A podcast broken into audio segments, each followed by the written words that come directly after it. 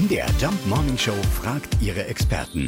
Fakt oder Fake? Ja, wie viele Nadeln hat ein durchschnittlicher Weihnachtsbaum? Unser verrückter Kollege Ralf Kaspers hat's angeblich tatsächlich schon mal getestet in der Sendung mit der Maus. Ja, das haben wir 2006 in der Sendung Frag doch mal die Maus tatsächlich rausgefunden.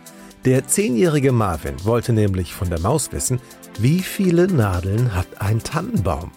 Das konnten wir natürlich so auch erstmal nicht beantworten. Deshalb sind wir ins Sauerland gefahren und haben uns eine 1,64 Meter große Nordmann-Tanne besorgt. Nordmann-Tanne, weil das der beliebteste Weihnachtsbaum in Deutschland ist und 1,64 Meter, weil das damals der Durchschnitt für Tannenbäume war.